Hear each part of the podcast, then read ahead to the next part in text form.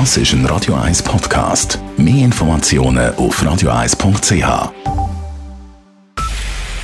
Es ist 9 Uhr. Radio 1, der Tag in 3 Minuten. Mit dem Alles Karl.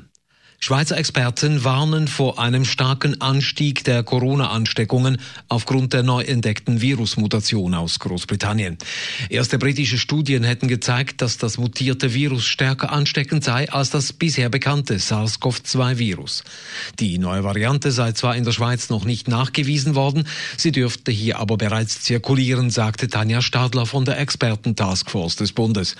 Dadurch bestehe die Gefahr, dass sich die Fallzahlen im schlimmsten Fall jede Woche verdoppeln würden. Dies müsse unbedingt verhindert werden. Bei den äußerst hohen Fallzahlen und einem R-Wert, der schweizweit über 1 liegt, befinden wir uns im exponentiellen Wachstum. Daher können wir uns keine zusätzlichen erschwerenden Faktoren leisten. Wir müssen dringend Zeit gewinnen und dafür sorgen, dass diese neue Variante nicht das Infektionsgeschehen in der Schweiz noch zusätzlich negativ beeinflusst. Das BAG sucht derweil unter Hochdruck den Kontakt zu den rund 10.000 britischen Besuchern und Touristen in der Schweiz sowie auch zu Personen aus Südafrika.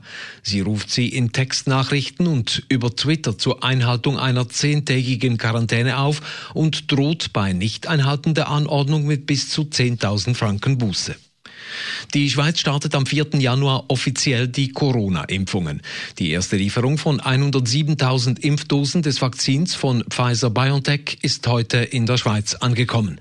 Weitere 250.000 Dosen werden im Verlauf des Januars erwartet, hieß es heute beim Bundesamt für Gesundheit. Die Impfung sei für alle Altersklassen hochwirksam, betonte Christoph Berger, Präsident der Eidgenössischen Kommission für Impffragen.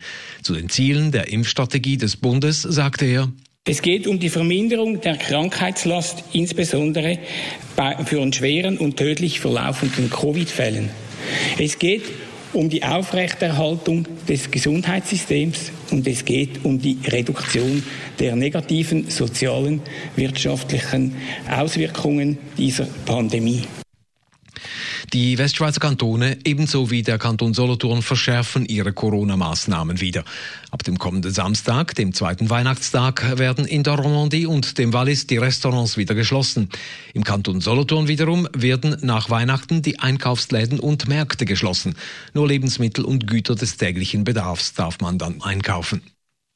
Der Schweizer Einkaufstourismus im deutschen Grenzgebiet ist nicht mehr möglich. Das deutsche Bundesland Baden-Württemberg verfügt eine Quarantänepflicht für den sogenannten kleinen Grenzverkehr und damit auch für Schweizer Einkaufstouristen. Ohne Quarantäne für einen 24-Stunden-Aufenthalt einreisen darf man in Baden-Württemberg nur noch aus beruflichen, schulischen oder familiären Gründen.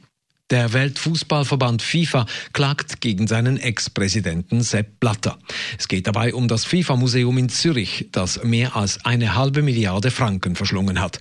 Der Weltfußballverband wirft Blatter ungetreue Geschäftsbesorgung und Geldverschleuderung beim Museumsprojekt vor. So sei unter Blatters Führung ein Gebäude renoviert worden, das gar nicht der FIFA gehört. Außerdem sei ein langfristiger Mietvertrag zu ungünstigen Bedingungen abgeschlossen worden. Radio 1 Wetter. In der Nacht hat es teils noch Regentropfen. Morgen am Mittwoch ist es dann zuerst noch bewölkt, teils auch ein bisschen nass. Später gibt es auch Aufhellungen und ein paar scheuche Sonnenstrahlen. Temperaturen am frühen Morgen um 5 bis 7 Grad, am Nachmittag bis 13 Grad. Das war der Tag in 3 Minuten.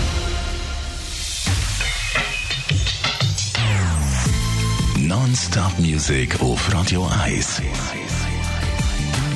Die besten Songs von allen Zeiten. Non-Stop.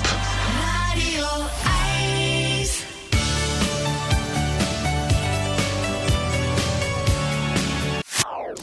Das ist ein Radio 1 Podcast. Mehr Informationen auf radio1.ch.